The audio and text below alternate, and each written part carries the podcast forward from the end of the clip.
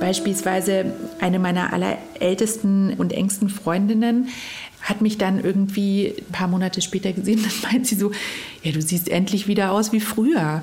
Und ich so, hä, was meinst du denn jetzt? Ja, schau dich halt mal an. Und ich habe tatsächlich ab dem Zeitpunkt, wo ich ähm, schwanger war, habe ich aufgehört, Sneakers, also Turnschuhe zu tragen. Weil für mich damals mit 19 Klappern, nein, das macht eine Mutter nicht. Also ich ziehe mich jetzt ordentlich an. Und es ist unfassbar, wenn ich heute Fotos von der Zeit sehe, weil ich habe mich so spießig angezogen, als wäre ich also 50.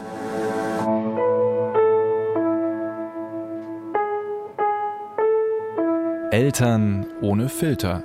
Ein Podcast von Bayern 2.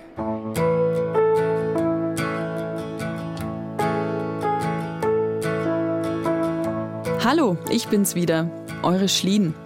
Mit einer kleinen Neuerung. Seit gestern heiße ich nicht mehr Schürmann, sondern Gollmitzer. Ich habe noch mal geheiratet. Ja, ausgerechnet ich. Niemals würde ich das wieder tun, habe ich jetzt jahrelang gesagt. Aber so läuft's manchmal im Leben. Vergiss deine Langfristpläne, weil immer ist irgendwas. Mal was Gutes und mal was Schlechtes. Gerade habt ihr schon Magdalena gehört. Ich muss zugeben, ich bin so ein bisschen Fangirl von Magdalena. Ich finde, sie ist einen beeindruckenden Lebensweg schon gegangen. Und auf mich wirkte das immer, als surfe sie nur so durch die Lebenswellen mit einer unglaublichen Leichtigkeit. Von außen lässt sich das leicht so beurteilen. Was aber hinter diesem scheinbar perfekt formatierten Lebenslauf von Magdalena Rogel, Head of Digital Channels bei Microsoft Germany steckt, das erfahrt ihr jetzt von ihr selbst. Mein aktueller Stand ist der, dass ich hier in München mit einer Patchwork-Familie lebe und wir haben gemeinsam vier Kinder, also sind wir zu sechst, was ähm, ich mir nie hätte vorstellen können, weil meine Vorstellung, mein, mein äh, Bilderbuchtraum einer Familie war eigentlich immer, dass ich ähm, eben sehr früh verheiratet bin, sehr früh Kinder habe und zwar zwei und so habe ich auch erstmal angefangen.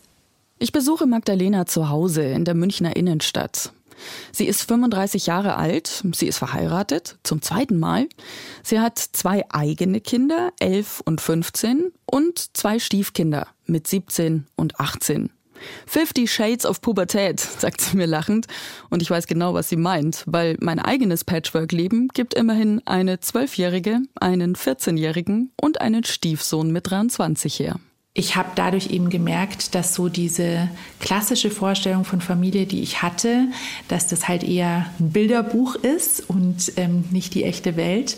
Und das Chaos, was ich jetzt habe, ist die echte Welt und fühlt sich deshalb ziemlich gut an, auch wenn es oft echt sehr, sehr anstrengend ist. Schauen wir uns doch mal Ihren Lebenslauf ganz genau an.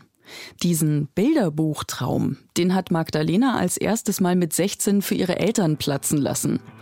Nach der 10. Klasse hat sie das Gymnasium abgebrochen, auf ihr Abitur gepfiffen und wollte Erzieherin werden. War natürlich jetzt nicht für alle Beteiligten in meinem Leben irgendwie so die frohe Botschaft, dass ich jetzt sage, so das war's ähm, mit Gymnasium und äh, ich fange jetzt an zu arbeiten. Auf der anderen Seite glaube ich, war schon allen klar, wie sehr ich das wirklich will und auch, dass ich da sehr verantwortungsbewusst bin. Und es war jetzt auch nicht so, dass ich einfach die Schule abgebrochen hätte, sondern mit Abschluss der 10. Klasse hat man ja die mittlere Reife. Und ich hatte einen Ausbildungsplatz, also es war ja schon irgendwie einigermaßen sicher. Du bist nicht mit dem Rucksack nach Australien genau. ausgewandert, wo sich genau. die Eltern Sorgen machen, oh je, was wird aus dem Kind eines Tages? Also gut, damit konnte sich ihre Familie anfreunden, bis Magdalena dann mit 19 auch noch schwanger wurde. Da hatte sie gerade ihren Abschluss als Kinderpflegerin gemacht und die weiteren drei Jahre Ausbildung zur Erzieherin waren damit erstmal hinfällig. Ich habe dann halt meinen ersten Arbeitsvertrag ähm, schwanger angetreten und das war halt, ich habe halt am ersten Arbeitstag gesagt, ja, jetzt bin ich hier, ich freue mich sehr, euch alle kennenzulernen. Übrigens bin ich schwanger. Und das fanden natürlich überraschenderweise nicht alle jetzt so super prickelnd. Wie herzerfrischend naiv man in so eine Arbeitswelt einsteigt, oder? Könnt ihr euch an euren ersten Arbeitstag erinnern? Also ich habe da schon so ein paar Böcke geschossen. Interessanterweise mit einem wahnsinnigen Selbstvertrauen im Nacken. Das würde ich mir ja heute manchmal noch gerne zurückwünschen. Magdalena hatte damals das dringende Bedürfnis, es allen zu beweisen. Sie kriegt das hin, beruflich wie auch privat mit dem Papa ihres Sohnes. Ich glaube, wir, wir waren damals beide so, dass wir sehr, sehr unbedingt wollten, dass wir ähm, jetzt gut funktionieren als Familie. Und ähm, dann kommt natürlich auch immer noch der Druck, weil natürlich waren bei uns viele, ja, in Anführungsstrichen enttäuscht, so Gott, jetzt uns so früh ein Kind und hm, und dann hat man natürlich auch so ein bisschen, ja, wie beweisen sie euch jetzt und es wird jetzt und wir waren damals und wir sind bis heute, glaube ich, ein sehr, sehr gutes Elternteam. Und ähm, da bin ich super happy darüber. Aber ich glaube, wir haben uns damals eigentlich nie wirklich die Frage gestellt, ob wir denn auch ein gutes Paarteam sind auf Dauer.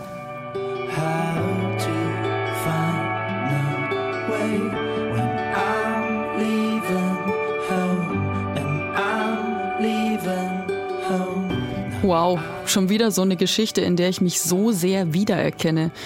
Ich weiß genau, was Magdalena meint mit diesem Paarteam und mit dem es allen beweisen wollen. Mein Gott, ich war damals gerade mal sechs Wochen mit meinem Freund zusammen, als ich gemerkt habe, dass ich mit 22 schwanger war. Ratet mal, wie enttäuscht meine Familie war. Ich habe mich damals so gefühlt, als, als wäre das so eine Art Schablone, die ich jetzt mhm. so drüber lege.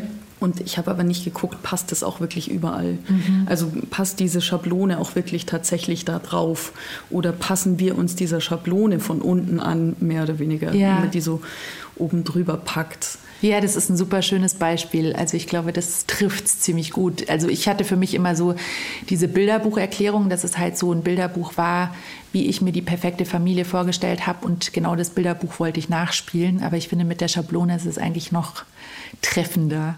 Ein Kind bekommen bedeutet, das muss ich wahrscheinlich niemandem von euch erzählen, einen unglaublichen Schwenk im Leben. Es krempelt halt alles mal eben auf links und dann kannst du schauen, wo du bleibst.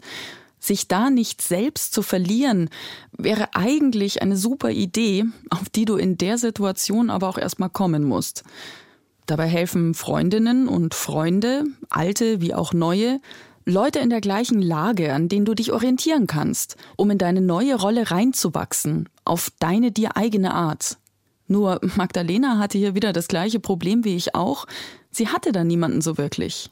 Das war schon echt eine sehr, sehr, sehr einsame Zeit ähm, in ganz vielen Punkten und auch so eine Zeit, in der man dann, oder zumindest ich, irgendwie gar nicht mehr wusste, wer bin ich denn jetzt, weil man so niemanden hat, an dem man sich orientieren kann und irgendwie so für sich selbst, aber auch sich mit niemandem austauschen kann, weil das Reflektieren, was einem ja dabei hilft, irgendwie selbst bewusst zu werden, im wahrsten Sinne des Wortes, also sich, sich selbst zu erkennen und so, für das Reflektieren brauchst du ja irgendjemanden, der dir eine Resonanz gibt. Und das können natürlich auch ganz andere Menschen sein, aber in solchen Themen finde ich, ist es schon oft wichtig und hilfreich, dass es jemand ist, der zumindest die Situation nachvollziehen kann. Damit man sich auch so ein bisschen einer Gruppe zugehörig ja. fühlt, weil es gibt ja. keine Gruppe, also kaum Schnittmenge. Ich genau. weiß jetzt genau. nicht genau, dein Sohn ist quasi Jahrgang 2005. Ja, richtig. Meiner ist 2006. Aha. Und das war, ich hatte damals tatsächlich nachrecherchiert, 2006 war die durchschnittliche Münchner Mutter beim ersten Kind 31 Jahre ja. alt. Und Magdalena wurde bei ihrem ersten Kind gerade mal 20.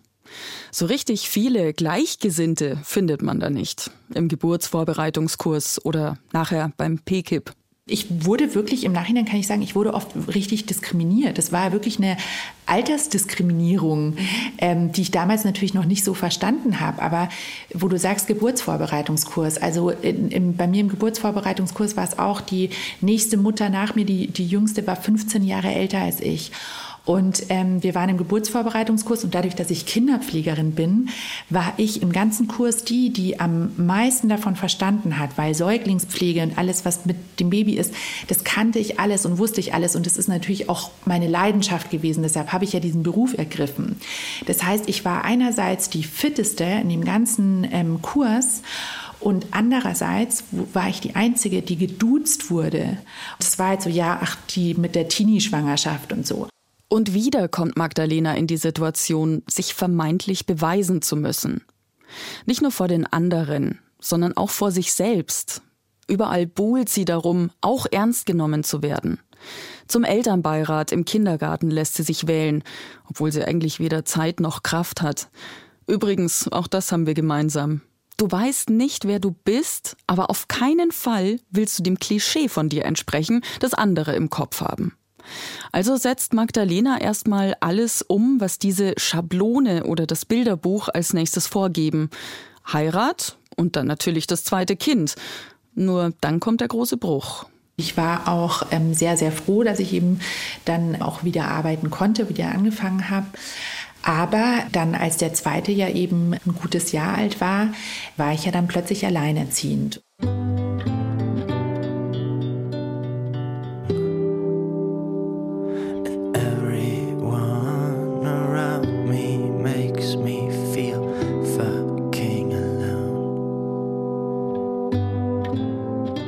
Ich habe davor schon gemerkt, dass einfach dieses den ganzen Tag mit Kindern verbringen und abends dann die eigenen Kinder, dass das echt unfassbar anstrengend ist. Und ich hatte oft die Situation, dass ich einfach keinen, keinen Bock mehr hatte abends auf Vorlesen, weil ich in der Arbeit eben schon 20 Bücher vorgelesen hatte keine Lust auf Basteln, weil ich den ganzen Tag in der Arbeit gebastelt habe, lauter solche Sachen. Und das hat mir wirklich leid getan. Und zusätzlich habe ich schon relativ früh, also schon vor dem zweiten Kind, ähm, auch einen Nebenjob angefangen, einen 400-Euro-Job. Das auch wieder eben passend zu dem, was wir, was wir gerade hatten, das Thema eben möglichst viel und möglichst ähm, ständig, weil ich halt eben noch was dazu verdienen wollte und weil ich finanziell eben unabhängiger sein wollte. Das hält doch kein Mensch auf Dauer aus. Diese Unzufriedenheit an allen Ecken und Enden. Ich meine, mir schnürt's regelrecht den Hals zu, wenn ich auch nur dran denke. Und auch wenn ich dran denke, was es für Magdalena bedeutet haben muss, ihren Traumjob, ihre Leidenschaft, also alles, was ihr bis dahin sicher war, loslassen zu müssen. Es gab schon einige Momente, wo ich da total dran gezweifelt habe. Vor allem war es für mich halt der Punkt, dass ich einfach wusste, das ist was, was ich unfassbar gut kann. Und das ist ja auch was, woraus man ganz, ganz viel ähm, Selbstvertrauen schöpft, wenn man weiß, man, man tut was, in dem man sehr, sehr gut ist. Und das habe ich heute noch selten, weil heute ist eher das, dass man eben so vom Hochstapler-Syndrom begleitet wird. Und das hatte ich halt damals nie. Kennt ihr dieses Hochstapler-Syndrom auch? Ich lese mal Wikipedia vor. Das Hochstapler-Syndrom ist ein psychologisches Phänomen, bei dem Betroffene von massiven Selbstzweifeln hinsichtlich eigener Fähigkeiten, Leistungen und Erfolge geplagt werden. Also so wie ich mir seit 20 Jahren denke, irgendwann wird jemand merken, dass ich eigentlich gar nicht moderieren kann. Ich wünschte, ich wäre mir heute so sicher, wie Magdalena sich damals als Kinderpflegerin war. Aber dann hat sie eben gemerkt, hier komme ich nicht weiter. Nur sie hatte auch noch keine Ahnung, wo es hingehen sollte. Sondern es war, ich gebe den Job auf und versuche irgendwas anderes vielleicht so. Also und das war eher das, was mir Angst gemacht hat, weil es war so der, also Sprung ins kalte Wasser kann man auch nicht sagen, weil ich wusste nicht mal, was da für ein Wasser auf mich wartet oder ob da ein Wasser ist. Ich bin halt einfach abgesprungen. Den einzigen Ankerpunkt loslassen. Das Einzige, was du noch als du selbst bist, loslassen. Puh.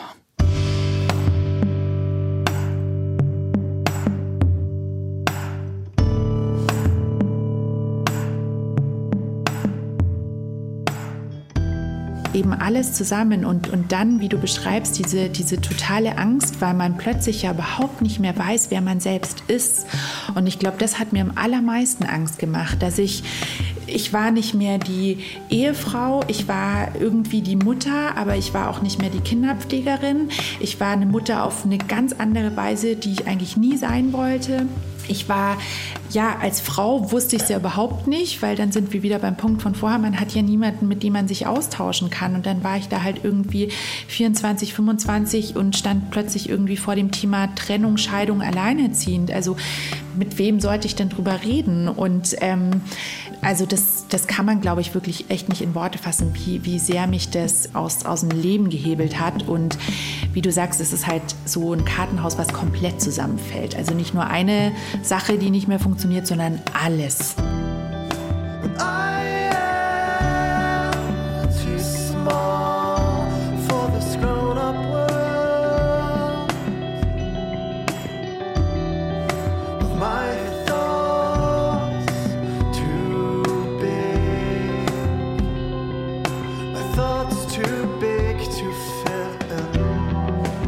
Ich hatte irgendwann für mich den Zeitpunkt, wo ich mich so dabei beobachtet habe, wie ich hier gerade drauf bin und wie ich von einer schrecklichen Phase in die nächste komme. Und habe irgendwann wirklich so einen Moment gehabt, wo, wo ich mich selbst so gesehen habe und so gesagt habe, so nee, also so wirklich nicht. Also so mache ich nicht weiter und ich habe keinen Bock, jetzt den Rest meines Lebens ein Opfer zu sein und, und rumzuheulen oder wütend zu sein. Das, das bin alles nicht ich, das hat nichts mit mir zu tun. Das, das wusste ich Gott sei Dank noch, dass, dass es nicht meiner Persönlichkeit entspricht. Und dann habe ich einfach gemerkt, dass Dadurch, dass alles zusammengefallen ist, ich jetzt aber echt die Chance habe, neu aufzubauen und mich neu aufzubauen und mich auch auf irgendeine Art und Weise neu zu erfinden. Und ich habe mir damals tatsächlich so ein Ultimatum gesetzt. Ich hatte dann im April Geburtstag und ich habe dann wirklich zu mir gesagt, okay, bis April ist es jetzt noch okay, alle Emotionen rauszulassen, weil ich glaube, das ist auch ganz, ganz wichtig, dass man diese Emotionen rauslässt und dass man diese Phasen auch wirklich auslebt, ähm, damit sich da nichts irgendwo auf Dauer aufstaut. Und ich habe mir aber eben so den Zeitpunkt gesetzt, habe gesagt, so an meinem Geburtstag will ich neu anfangen und da geht mein neues Leben los. Ich kann mir vorstellen, dass dieser Satz, da geht mein neues Leben los, einige von euch jetzt berührt. Und vielleicht wisst ihr im ersten Moment gar nicht so genau, warum eigentlich. Ihr seid in einer glücklichen Partnerschaft vielleicht, mit den Kindern läuft's auch eigentlich gerade ganz gut, aber irgendwas hat es in dir vielleicht gerade ausgelöst. Nicht in jedem oder jeder von euch, aber ich verrate euch jetzt mal was. In mir hat's was ausgelöst. Ich habe während des Interviews nicht verstanden, warum. Aber ein paar Tage später, und dazu kommen wir gleich. Mein neues Leben geht los. Mehr Selbstbestimmung und Empowerment geht ja gar nicht. Für Magdalena war das jetzt aber auch der Moment, in dem ihr klar wurde, wie fremdbestimmt sie eigentlich die letzten Jahre gelebt hatte. Immer von äußeren Umständen oder Ansprüchen getrieben. Ja, absolut. Und das Spannende ist ja aber, so eine Fremdbestimmung, die kann sich schon auch gut anfühlen. Also das ist ja auch irgendwas, was einem Sicherheit gibt. Wenn man sagt, so ja, ich muss das halt so und ich mache das halt so. Das ist ja irgendwas, was einem eben einen Weg vorgibt. Und einerseits ist mir das sehr bewusst geworden und war ich, war ich dann echt so ein bisschen erschrocken darüber, wie fremdbestimmt ich war. Gleichzeitig macht es einem ja aber auch ziemlich viel Angst und, und unsicher, wenn man eben viele Jahre quasi fremdbestimmt war, bewusst oder unbewusst, und dann plötzlich selbstbestimmt sein muss. Also ich habe es mir auch jetzt nicht unbedingt selber ausgesucht. Und das war echt schwierig, aber auf der anderen Seite gab es einfach auch ganz viele lustige Momente dann, die, die mir echt geholfen haben, da in dieser Tragik dann auch irgendwie wieder Dinge zu sehen. Also Beispielsweise eine meiner allerältesten ähm, und engsten Freundinnen hat mich dann irgendwie ein paar Monate später gesehen. Dann meint sie so, ja, du siehst endlich wieder aus wie früher. Und ich so, hä, was meinst du denn jetzt? Ja, schau dich halt mal an. Und ich habe tatsächlich ab dem Zeitpunkt, wo ich ähm, schwanger war, habe ich aufgehört, Sneakers, also Turnschuhe zu tragen. Weil für mich damals mit 19 Klappern, nein, das macht eine Mutter nicht. Also ich ziehe mich jetzt ordentlich an. Und es ist unfassbar, wenn ich heute Fotos von der Zeit sehe, weil ich habe mich so spießig angezogen, als wäre ich also 50. Ich hatte eine Chibo-Strickjacke. Ja, weißt du, was ich mir gekauft habe? Twinsets habe ich mir gekauft. Also so ähm, Strickjacken mit passendem äh, T-Shirt drunter und so. Und also ganz, ganz absurd wirklich. Und, und ich meine, das sind vermeintlich nur Äußerlichkeiten, aber natürlich sagt es ganz, ganz viel auch aus über, über eine Rolle, die man spielt und wirklich ein Kostüm quasi, was man anzieht. Und ich weiß tatsächlich, dass ich dann nach der Trennung im Frühling habe ich halt Sneakers gesehen, die mir so gut gefallen hat, haben. Und ich habe ganz lange überlegt und ich habe so lange gezögert und so, na, kann ich das? Ach nee, und mm, doch. Und, mm. Dann habe ich sie gekauft, dann lagen sie erstmal noch zwei, drei Wochen zu Hause und ich habe sie nicht angezogen, weil ich mich echt nicht getraut habe. Und dann hatte ich diese Sneakers an und es war wie ein Befreiungsschlag. Now look at this mess. I don't know why it's so hard. Ich bin unzufrieden mit meiner beruflichen Situation. Jetzt ist es raus. Das hat mich so getriggert vorhin. Ich hetze zu viel von einem zum anderen. Ich mache einfach zu viel. Aus Angst, auf den Boden zu fallen und zu wenig Geld zu verdienen, meine Familie nicht mehr versorgen zu können, nicht mehr allem und jedem gerecht werden zu können. Und wisst ihr, wem ich dabei nicht gerecht werde? Mir. Ich wäre gern jetzt so mutig wie Magdalena mit ihrem Sprung ins Nichts, wobei sie sich selbst damals ja gar nicht so mutig vorkam. Ich war ja sowieso quasi die geächtete Versagerin, die Alleinerziehende, die geschieden wurde. War übrigens auch in der Familie dann teilweise echt schwieriges Feedback quasi dazu und so. Aber irgendwie war es halt so, also der Klassiker so, ich habe ja eh alles verloren, ich habe nichts mehr zu verlieren jetzt. Und das macht oder, oder gibt einem natürlich auch die Chance, einfach dann auch mutiger zu sein und zu sagen, okay, scheiß drauf, weil was soll jetzt noch schief gehen? Haha, schief gehen kann bei mir vieles alles. Meine Heirat gestern hat nichts an meiner familiären Situation geändert. Ich bin nach wie vor alleinerziehend und ich lebe mit meinen beiden Kindern allein. Mein Mann lebt weiter in seiner Wohnung. Davon könnt ihr jetzt halten, was ihr wollt, wir finden das genau richtig so. Fakt ist, an meinem Einkommen, an meinem Job hängt immer noch alles. Aber dann sagt Magdalena was, das mich wieder aufrüttelt und an meine eigene Scheidung vor neun Jahren erinnert. Ich glaube, ich habe durch die Situation unfassbar viel gelernt. Also das kann ich echt im Nachhinein sagen.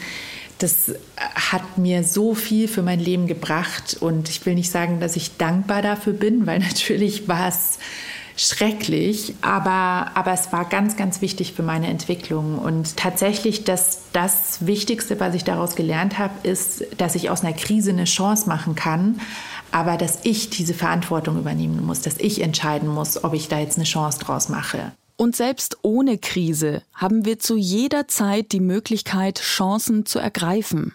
Ich finde, es gibt ja so viele Phasen im Leben, wo man sich nochmal neu finden muss und wo man sich neu ja, kalibrieren muss, justieren muss, gucken muss, okay, wie passt das jetzt? Und also ich glaube, sowohl privat als auch beruflich ist es ganz, ganz wichtig, sich wirklich bewusst diese Phasen zur, zur Selbstreflexion zu nehmen und sich Zeit zu nehmen und zu überlegen, okay, passt das, wie ich bin, noch zu dem, wie ich sein will? Fühlt sich das noch gut an? Und ich habe das mittlerweile für mich so ein bisschen institutionalisiert, mich, mich daran zu erinnern. Also zum Beispiel habe ich so ein Mini-Tagebuch, was ich jeden Morgen mache, wo ich eben aufschreibe, okay, wofür bin ich dankbar, was war gestern gut und ähm, was möchte ich heute haben, um wie so eine Gewohnheit so dran zu denken, okay, was ist gut und was ist vielleicht nicht so gut, was will ich vielleicht verbessern, was will ich verändern. Und da ist natürlich jeder Mensch anders. Manche fahren dann irgendwie in einen Yoga-Retreat für ein paar Wochen und können das da oder machen weiß ich nicht, den Jakobsweg, wie auch immer. Partner, Partnerinnen können gehen, Kinder gehen irgendwann ganz sicher. Aber die Partnerschaft zu sich selbst, die hat man halt sein Leben lang. Und da immer wieder drauf zu gucken, ob, ob das auch stimmt und, und ob das sich noch gut anfühlt, das ist, glaube ich, existenziell wichtig.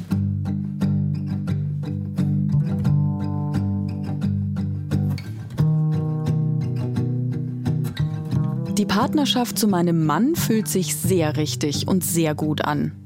Die Partnerschaft zu meinen Kindern, naja, sie befinden sich in der Pubertät und dafür ist die Partnerschaft schon echt richtig gut. Die Partnerschaft zu mir selbst, ich habe das Gefühl, ich bürde mir zu viel auf. Ich bin nicht nett zu mir in Krisensituationen oder in Situationen, wo ich nicht weiter weiß oder den, den Klassiker-Situationen Gehaltsverhandlungen oder sowas, dann benutze ich das oft, dass ich mir wirklich versuche so vorzustellen, was würde ich jetzt zu meiner besten Freundin sagen? Weil wir tendieren ja leider dazu, gerade wir Frauen, dass wir immer unfassbar streng mit uns selbst sind. So, wieso hast du jetzt noch mal eine Schokolade gegessen? Du hast ja schon so eine Wampe. Jetzt mach dir doch mal dein Haar richtig. Zieh dir mal was Ordentliches an. Wir tendieren ja sehr dazu, uns eher immer schlechter zu machen, als wir sind. Und haben halt diese innere Kritikerin irgendwie, die ja echt eine sehr laute Stimme oft hat. Und deshalb versuche ich halt immer, wenn ich merke, oh, das wird jetzt gerade wieder schwierig, okay, Rollenwechsel, beste Freundin. Und versuche so ein bisschen aus der Situation rauszuzoomen und mir das anzugucken und zu überlegen, was würde ich jetzt zu meiner besten Freundin sagen. Und das hat mir damals sehr geholfen und hilft mir heute echt noch viel. Die beste Freundin in mir sagt, lass bisschen was weg, dann geht's besser. Und mein Sicherheitsbedürfnis sagt, bist du irre? Weißt du, auf was für Geld du damit verzichtest? Man hat ja die Verantwortung für eine Familie hier auch zu stemmen. Wie kann ich denn da so meinen, meinen eigenen Sicherheitsschweinehund ein bisschen überwinden? Hältst du dich für risikobereit oder risikofreudig? Mm, also grundsätzlich gar nicht. Also grundsätzlich bin ich ein sehr sicherheitsbedürftiger Mensch. Ähm, aber tatsächlich diese Trennung hat mich schon dazu gebracht, also nicht risikofreudig, also freudig bin ich immer noch nicht für Risiko, aber zumindest zähneknirschend gehe ich das Risiko dann ein und so. Aber ich weiß halt auch durch diese Situation, dass meine Güte, wenn es schief geht, geht es schief. Und dann finde ich auch wieder was anderes. Das ist vielleicht so ein kleiner Rat, den ich mitgeben würde. Nicht immer so an das Fünfjahresziel zu denken oder das große Ganze, sondern zu überlegen, so hey, jetzt in den nächsten Monaten, was ist dann da jetzt das Richtige? Und wirklich mehr in der Gegenwart zu leben und, und nicht so sehr in der Zukunft. Das war echt auch ein Punkt, den ich sehr durch die Trennung gelernt habe, weil ich habe halt gemerkt, so hey, kann die Zukunft noch so gut planen, das kann komplett anders kommen, kann komplett zusammenfallen und wirklich mehr in der Gegenwart zu leben und auch eben die Entscheidungen so zu treffen, wie sie sich in der Gegenwart gut anfühlen und wie sie da richtig sind. Ganz konkret gibt Microsoft Magdalena übrigens euch auch noch mit auf den Weg. Haltet die Augen und Ohren offen. Nutzt Netzwerke, nutzt euer Umfeld. Vielleicht kennt jemand jemanden und hat einen Tipp, ob da mal eine Stelle frei wird und keine Angst vor einem zerstückelten Lebenslauf. Ich nutze da immer sehr gerne ein Zitat von Nidal Salah-Eldin, ähm, bei der DPA-Chefredakteurin und ähm, eine großartige Journalistin und vor allem ein großartiger Mensch. Weil Nidal hat eben gesagt, ähm, Umwege erhöhen die Ortskenntnis. Und das finde ich so ein schönes Zitat und das beschreibt eigentlich absolut meinen Lebenslauf, weil da gab es viele Umwege und viele, ja, manchmal auch Irrwege. Aber es hat mir geholfen, sehr, sehr viel zu lernen, über mich zu lernen, über das Arbeitsleben zu lernen, über verschiedene Menschenbereiche zu lernen. Und ja, deshalb, wenn ich mir meinen Lebenslauf anschaue, dann bin ich im ersten Moment sehr, sehr stolz darauf. Von der Kinderpflegerin, der mit der Teenie-Schwangerschaft, der geächteten Versagerin, der Geschiedenen, der Alleinerziehenden zur Head of Digital Channels bei Microsoft Germany, die der Forbes Interviews gibt, die weltweit Vorträge hält über Diversität oder über Growth Mindset als Teil der Unternehmenskultur, whatever that means, und die folgende automatische Antwortmail rausschickt, wenn man ihr an ihre Microsoft E-Mail schreibt. Liebe Absender, Absenderin, ich arbeite von zu Hause, also äh, working from home. Und das Zuhause in meinem Fall bedeutet, dass hier äh, pubertierende Kinder rumlaufen, die ähm, abwechselnd eine Lebenskrise haben. Und wenn die Kinder keine Lebenskrise haben, dann haben ihre Eltern eine Lebenskrise. Und arbeiten äh, bedeutet in meinem Fall, dass ich jede Mail dreimal lesen muss, bis ich den Inhalt verstanden habe und dann nochmal drei Anläufe brauche, bis ich es schaffe, darauf zu antworten. Und ja, das ist natürlich so ein bisschen jetzt in der, in der Corona-Phase entstanden. Jetzt in den letzten Monaten war es halt so, dass hier teilweise einfach sechs Personen im Haus waren. Und ja, also einerseits ist natürlich diese Abwesenheitsnotiz tatsächlich so ein bisschen, freue ich mich, wenn jemand drüber schmunzeln kann und ähm, ist natürlich wirklich als Info gedacht. Also ganz klar, so wie der Inhalt auch ist, so hey, bei mir ist Chaos, bitte entschuldige, wenn ich nicht schnell genug reagiere. Aber tatsächlich auch so ein bisschen, um auch vielleicht eine Tür aufzumachen, dass auch mehr Leute vielleicht sich trauen, es zuzugeben, hey, ich bin überfordert, weil das ist ja das, was ich zugebe damit. Ich bin überfordert, ich komme gerade nicht hinterher, ich kann nicht allem gerecht werden. Und das würde ich mir halt sehr, sehr viel mehr wünschen, dass wir da ähm, empathischer miteinander sind, dass wir auch mehr unsere Schwächen zugeben und das auch zeigen. Und Verständnis füreinander haben. Diese, wie Magdalena selbst sagt, privilegierte Position, die ihr erlaubt, so eine Mail zu schreiben, die konnte sich die Magdalena von vor zehn Jahren noch nicht vorstellen. Und was würde jetzt die heutige Magdalena der 15-Jährigen raten, in der gerade der Gedanke aufkeimt, die Schule zu schmeißen und Erzieherin zu werden? Also ich glaube, ich würde dir als allererstes sagen, es wird schon alles gut. Und dann würde ich hier, glaube ich, wirklich sagen, sei, sei beste Freundin für dich selbst und sei netter zu dir selbst und, und nicht so streng und nicht so gemein und nicht so urteilend das hätte ich mir im Nachhinein, glaube ich, für mich selbst gewünscht, dass ich, dass ich das vielleicht früher erkannt hätte. Aber ich würde dir nicht sagen, dass sie irgendwas ändern sollte. Das ist alles, alles genau richtig so. Vielen Dank, Magdalena. Danke dir. How this happened after all. It's been coming. So what should we do? Do you think we can end this contest? Take each other's hands and get back to the surface. Then let's quit this contest and get back to the surface. Eltern ohne Filter ist ein Podcast von Bayern 2. Die Redaktion hatte Ulrike Hagen und produziert hat Henriette Hirschberger. Und ich habe mich nach diesem Gespräch mit Magdalena entschieden. Ich werde ein bisschen umstrukturieren und künftig tun, was mir am meisten Spaß macht. Ich werde jetzt für euch regelmäßig diesen Eltern ohne Filter Podcast moderieren.